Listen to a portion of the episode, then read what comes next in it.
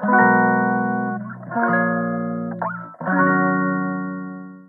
のラジオは当たり前の毎日をもっと楽しくをテーマに配信していくラジオです。こんにちはカナリアかなこです。今日は休みの夫と2人でランニングしてそれから温泉に入って先ほど帰宅しました。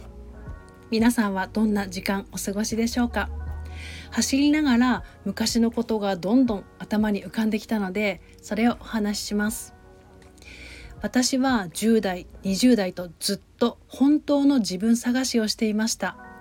学校にいる自分家にいる自分友達といる自分一体どれが本当の自分なんだろう。私って多重人格者なんて本気で頭を悩ませたこともありました。ついでに私は引きこもりも経験してて自分の部屋から出られずに人との交流を一切遮断した時期もあります。世の中では3歳頃から大きくなったら何になりたいの？と聞かれることが多くて私はお父さんとお母さんに正直に自分の夢を話すとそれは無理だよ。その仕事では生活できないよ。こっちの方がいいんじゃない？と子供の幸せを願う親の意見を私は取り入れました。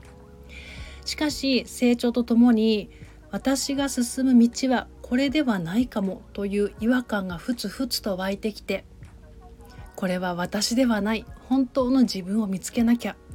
今の自分ではいけない。変わらなきゃ。